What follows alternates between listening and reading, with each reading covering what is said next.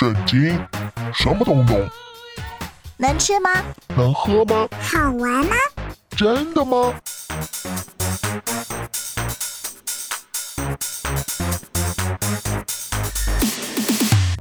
圣经鸡尾酒。干杯！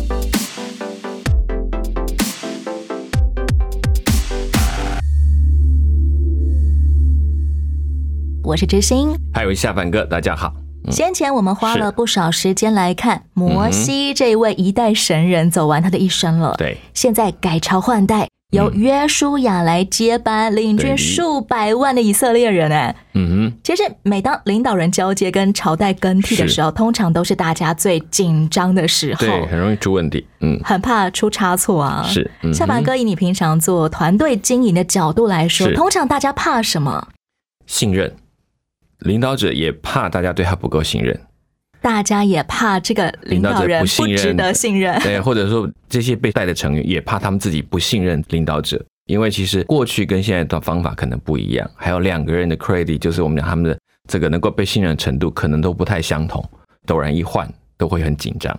约书亚这位新科领导人，他的内心也很害怕。没错，嗯虽然这个时候的约书亚其实已经差不多八九十岁了呀，嗯，他还是需要上帝不断的、不断的鼓励他，好像鼓励一个青少年一样。是啊，没错。因为你看以前的是一个长者来带，大家就信任了。可现在感觉像一个同辈的人冒出头来，你会不会觉得说，为什么是你而不是我？或者自己也会想说，怎么会是我？为什么不是那个人呢？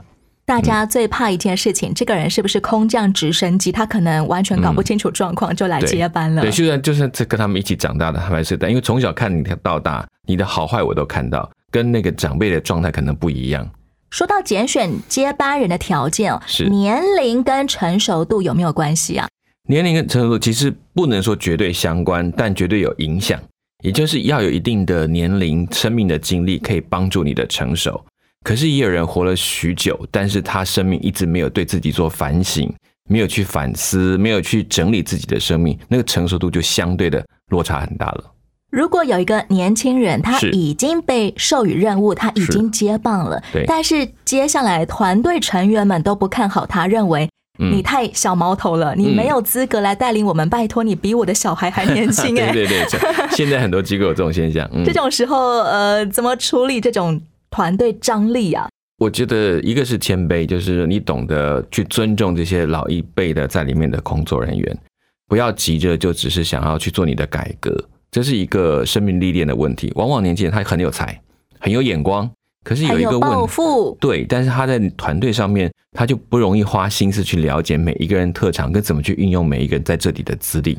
尊重这些长辈们他们的漫长资历。对，因为他们也会害怕说，好，我这么老被一个年轻人带，会不会被看不起？嗯或者是说很容易觉得说啊，你们是老一辈的啊，什么都不懂，所以会把这件当成好像组织里面的累赘。可是你回头想，如果他们可以在这里待那么久，你是不是可以从他们身上学到什么，或者对这个机构会过去的历史的了解，帮助你做更成熟的决定？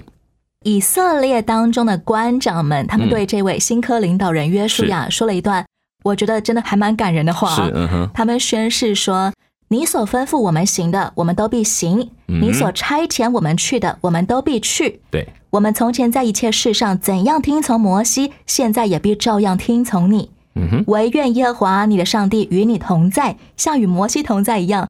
无论什么人违背你的命令，不听从你所吩咐他的一切话，就必治死他。你只要刚强壮胆，嗯哼，对，很棒的支持哈。嗯，好有向心力的一刻哦。嗯面对这一位陌生的新科领导人，是对，没错，嗯，今天的圣经鸡尾酒，我们要来听听约书亚为即将面对的重大挑战所采取的第一项秘密任务。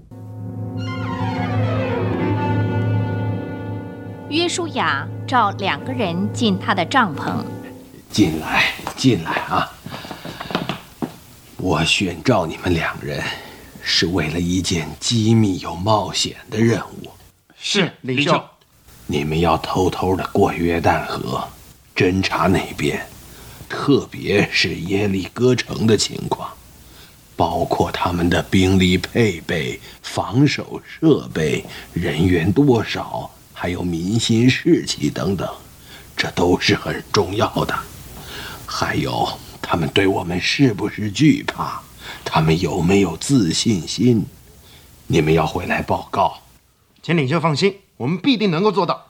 这任务绝对要保密，连家中人也不可说。我们知道了。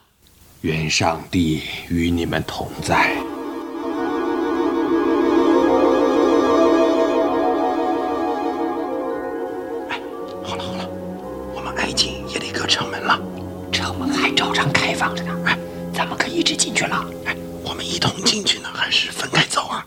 现在天已不早，我看最好一同去。好，找到住的地方再说。然后假装去逛摊子，买点东西。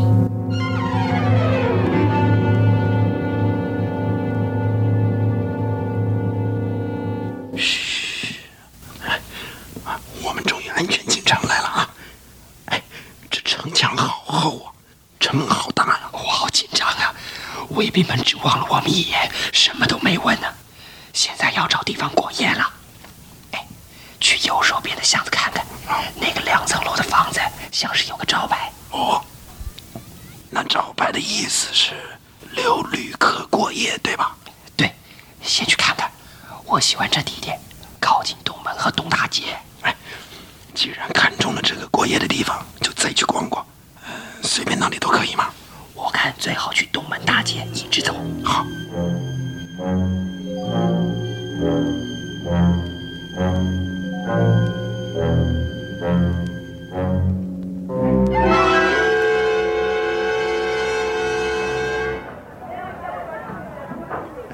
这城真大啊！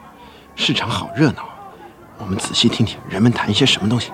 还是分手走好些，万一一个被抓了，另一个人还可以回去报告。嗯，有道理。我到城的对面去，看他们的营区有多大，看居民的想法如何。你可以在城里绕一圈，注意城门的数目和城墙的防卫情形。如果一切顺利，天黑以后，我们在那女人家。哎，记住啊，她的名字叫拉赫，我们在她家见面啊。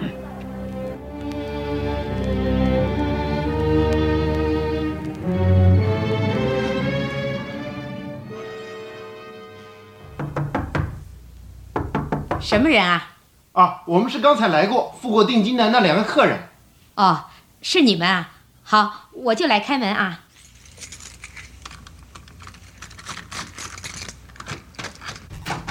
进来吧。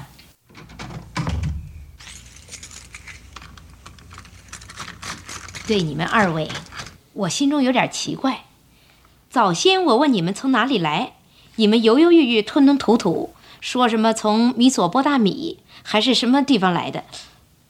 从那个时候起啊，我就思索你们的口音，好像有些埃及腔调的口音。你们也不像是生意人，我觉得怪怪的。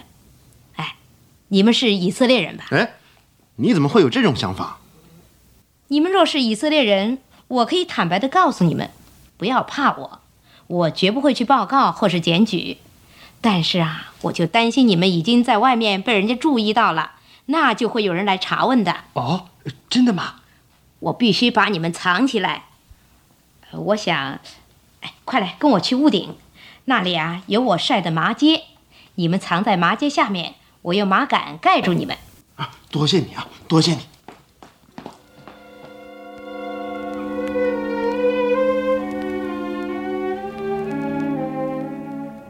真叫喇合说中了，那两个探子真的已经被人发现可疑，向耶利哥的王报告了。卫兵，卫兵，哟，大王，你带五个士兵去东门附近喇合家去搜查。我听说有两个以色列侦探住在他家，来打听我们的情报，快去把他们抓来。是，大王。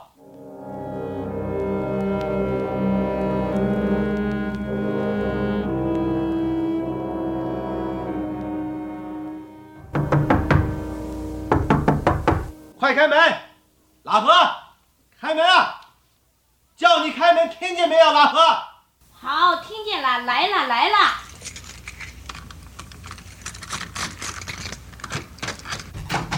他们在哪里？有人看见有两个陌生人进了你的家，他们很可能是以色列派来的间谍，刺探我们军情的。你快站开！是的，来过两个人，但是我不知道他们从哪里来的。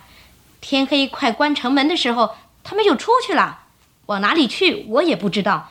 你们赶快去追，一定追得上的。哦，我们快快去追！哇好险，差一点要命啊。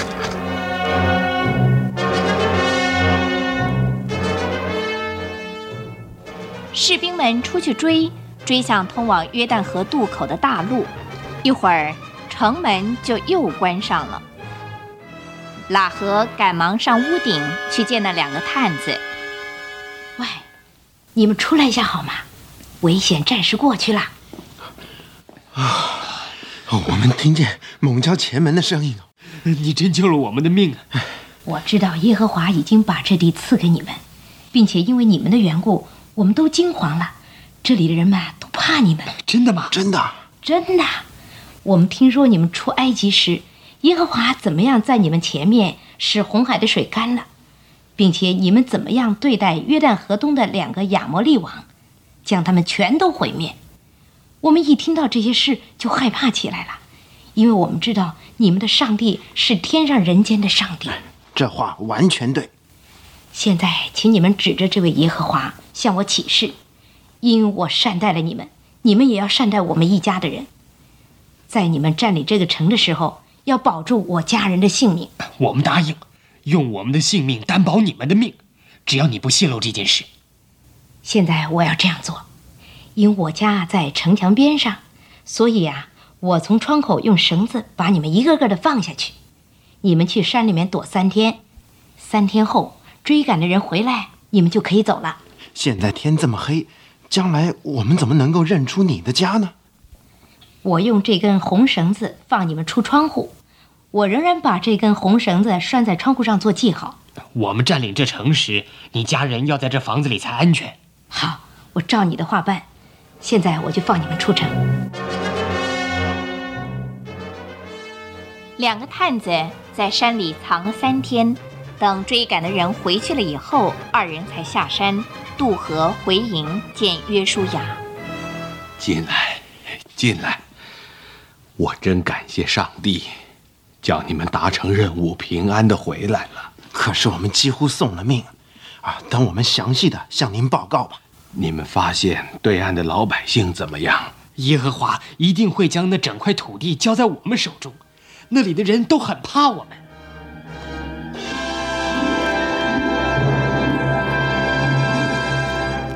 在旷野当中长大的第二代以色列人，预备要打仗来赢得迦南人所居住的城市和土地了。是，其实现代基督徒我们很常用迦南美地来形容上帝对我们的应许啊。对。可是我们现代基督徒的应许通常不是什么打仗啊、战地啊。嗯，约书亚他所采取的这第一项准备任务，好了，情报征收。对，现在还能够应用在我们基督徒面对上帝给我们的应许上吗？当然可以啊！你可以发现，在我们对上帝在一个大使命的推动上面，我们很多宣教的的一些地方地区，你会发现有很多人必须像先遣部队一样，他要到那个地方。长期的生活，认识那里的文化，认识那里的语言，然后把很多的资讯带给我们后方的人，然后我们才有更多这些提供适当的人进去，甚至他们建立的滩头堡，才能够开始慢慢的扩展那里的宣教工作。那都花十年、二十年，甚至一代、两代人在做的事。现代基督徒的打仗和战地，指的是用福音来影响那一块未得之名，是让神的国可以带到那个里面去，所以也是要进去的。那些是要上帝应许他们回归到他面前的羊。那当然，我们也要花心思去了解，需要彻彻底底来做情报征搜任务。没错，约书亚他其实对于上帝的大能一定会帮助他们打胜仗，是很有信心的。是，但是他也没有忽略这一项人为功课。对，你要去了解一下到底该从哪里进进出出。过去在摩西时代，摩西曾经差派十二名的特务去侦查迦南地。对，可是除了加勒跟约书亚两个人以外，当时其他十个人都回来报告坏消息。是的，最终就导致民心崩坏，完全没有前进的动力了。对，现在约书亚他只派出两名特务耶。嗯，夏凡哥，你觉得约书亚他对这两名特务有没有什么目标期待啊？我觉得当然是要从整个从以色列民族他们自己所经历的路程。从这个经验，然后来去看这个加能力的现况，平和出来的内容，才能够做足够的条件来讨论我们下一步该怎么做，而不是只是用一种他个人的角度来思考面对这些对方的一些情况。以作为特务来说，是不是他只要讲出事实就好了，不要加入太多个人主观想法，免得就会跟从前上一代一样，变成是带风向啊，导致民心崩坏。其实那几个十二谈，他并没有说他们讲的不是事实，但是问题在这里，他们没有从以色列的状况来考量这个敌情对他们的影响是什么。什么意思呢？也就是说，你记得约书亚跟加勒他们回来说。按照我们现在来看，他们看我们真的像蚱蜢，但是我们靠着神就能够把他们当食物，这是上帝给我们的食物。是这个角度，是因为他们考量我们以色列在打这场仗，在面对这群人，是因为我们有一个上帝，所以我不考量我个人对他们来讲。可是那十个探是我们来看他们，就是说我自己这个人呐，我从我这个人角度，而不是从以色列军方或者以色列这个团队的角度来看，所以就容易像你讲的，他带了风向。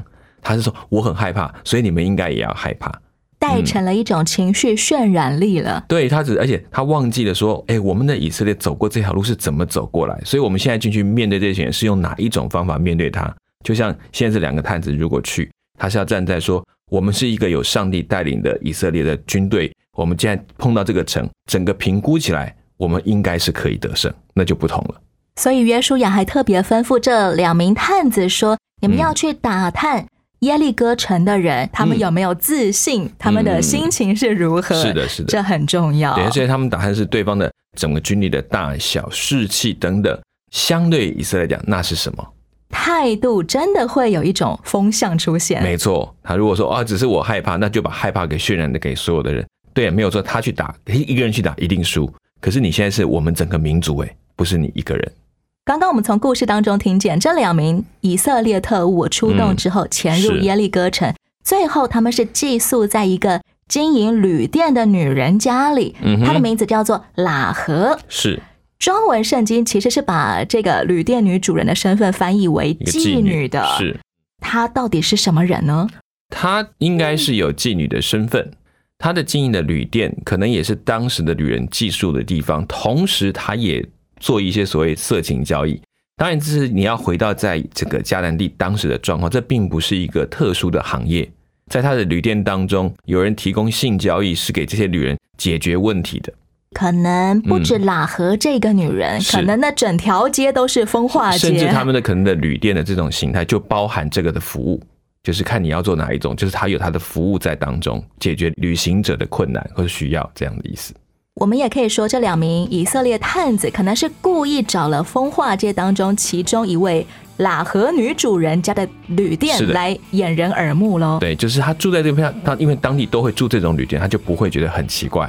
左右都是各国各族来的旅人嘛，是的，没错，就可以隐藏他们是奸细的身份。没错，嗯哼。先来听一首歌，歌曲是由松木强所创作演唱的《勇气》。诺亚在洪水之前。大声疾呼，耶！摩西在红海之前伸出手掌，大卫在巨人之前拽出击拳。他们心中有同样的感受，他们心中有同样的感受，在我里面比比世界更大。大权柄，可以践踏蛇和谐。神啊，赐下数天的勇气，让我勇敢执行你旨意。神啊，赐下数天的勇气，让我活出你生命。神啊，赐下数天的勇气，让我勇敢执行你旨意。神啊，赐下数天的勇气，让我活出你。生命。这首欢快的歌，歌名叫做《勇气》。嗯哼，我觉得今天听到两名以色列特务住进喇合这个女人的家，也蛮有勇气的。对，而且结果还真的是走了狗屎运。嗯，对，还蒙对人了啊！碰巧这个喇合就超级挺以色列人。对。如果刚刚好不巧，他是个爱国分子，好了，可能完全不动声色的就举报这两名特务了。是是是，嗯。说到喇合这个迦南女人，她怎么会这么的理所当然背叛自己的族人同胞来掩护这两位以色列来的特务啊？对我们可能会一直以为所谓的妓女就是那种啊，就是做性交易等等等不好的女人，墙头草啊，对对对随便怎么样都可以、啊。可能就是他们这其实这个我们的观念，当然某个程度来讲，他们确实因为生活的关系，他们去用这样的方法来营生。但是另外一个角度来看，在他们这些群妓女当中，他们所面对的都是各地来的人，嗯他们会收集到各国的消息。所以你知道，其实很多情报人，他们常常要跟这一类型接触，是因为他们会是听到很多别人听不到的消息。而哇拉合相对来讲也有相对的智慧。你说他墙头草嘛，可他很清楚看到当时的时事，能够明白整个以色列在这个附近被流传的名声到底是什么。消息超灵通的，对，所以他们常常网上跟他们买消息，不是这样吗？也可以说他是经历了可能很长一段时间的分析国际情势啊，早就已经做好心理预备，他就是想要支持以色列人。嗯，他就他讲的那些人的心都消化，其实就是他已经听到很多人都有这样的风声，而这个民族在那个地方漂流四十年当中，这样的一些经历、吃喝、保护，让他不禁知道这个景是特别的。其实当时候的耶利哥城是一座非常非常坚固的城，嗯，堪称是牢不可摧的。是喇合他自己住在耶利哥城墙边上，嗯以地理角度来说，他完全相信以色列人一定会攻破耶利哥城，这又是什么缘故啊？因为城再坚强，他们总共有人数也才多少？哦以色列人的人数如果真的可以把整个城包围起来，请问一个城能够撑多久？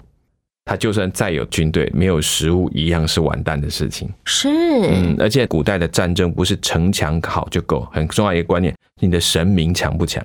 嗯，你的神明打不赢人家，你再好也没有用。所以他们的为什么心都消化？因为他们跟许多的民族打过仗，他们都被打败了，也就表示他们的神明都没有用了。而耶利哥城并不是有特别自己神明，也其实也都是跟他们拜的差不多。所以反过来讲，是不是也是下一个被打倒的对象？这样我们就可以理解拉合他竟然毫不犹豫的就对以色列人说：“嗯。耶和华你们的上帝本是上天下地的上帝。是的，现在我既是恩待你们，求你们指着耶和华向我起誓，嗯。也要恩待我父家，并给我一个实在的证据，嗯。要救活我的父母、弟兄、姐妹和一切属他们的，拯救嗯我们性命不死。对，所以其实哪个你看出来她是一个很有见识的女人，虽然没有她的职业是我们不说不讲，但是在在他们那个社会里面，并没有特别被作为低下，它是一种职业。但是他可以在他经历这么多的人当中，她听到消息，并且分析消息，而且最后做出这个结论来，可见以色列人他们在那四十年真的没有白过，影响了很多人对上帝的认识。除了当时候的人因为文化风俗的关系，会把一个城军力坚不坚强视为一位神的能力强不强壮以外，嗯喇和他这个妓女好了，嗯，她对耶和华的信仰是纯粹凭风声吗？包括听到很多的事实，因为这些都流传过来，就真的发生了，所以他对这个神明有一种认识，是原来有一群以色列人，他们所相信的耶和华神，他们是攻无不胜，战无不克，所以他们现在到我面前来了，看来他们就要打我们。那既然要来打我们，我们只有一件事，要不投降，要不就是被攻破。